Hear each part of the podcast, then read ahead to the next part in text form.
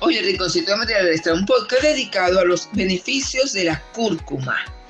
Esta fabulosa especie originaria de la India cuenta con más de 4.000 años de existencia.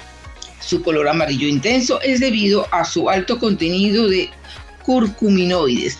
Pertenece a la misma familia del jengibre. Es muy utilizado en polvo para aderezar las comidas. Se puede consumir fresca o cocida. Cuando se consume fresca no es tan concentrada como en polvo, por lo que necesitamos entre el doble y el triple de cantidad para lograr ese mismo efecto.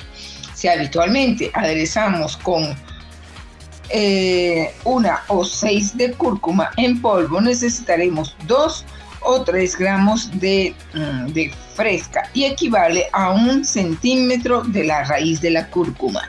Sin embargo, en estos últimos años se ha convertido en el ingrediente estrella de muchas comidas gracias a sus múltiples aportaciones positivas para el cuerpo.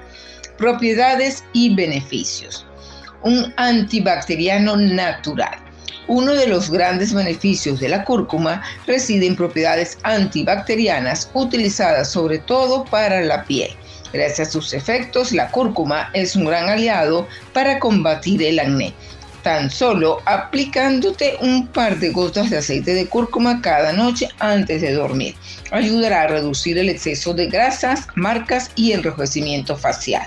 Ayuda a controlar la diabetes y el colesterol esta especie ayuda a controlar los niveles de glucosa en sangre y potencia el efecto de la medicación que trata la diabetes.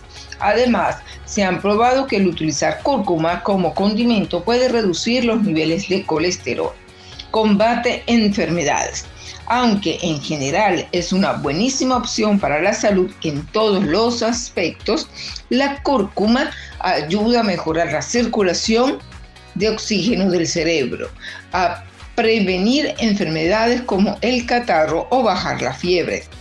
También otros más complejos como puede ser la depresión y la ansiedad.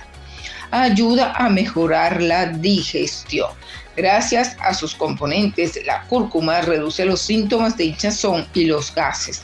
Además de acelerar el metabolismo, ayuda a descomponer la grasa de los alimentos y facilita la pérdida de peso. Espero que les haya gustado este podcast, aunque muy cortico, muy conciso sobre los beneficios que trae la cúrcuma para nuestra salud. Gracias y nos escuchamos en nuestro próximo podcast.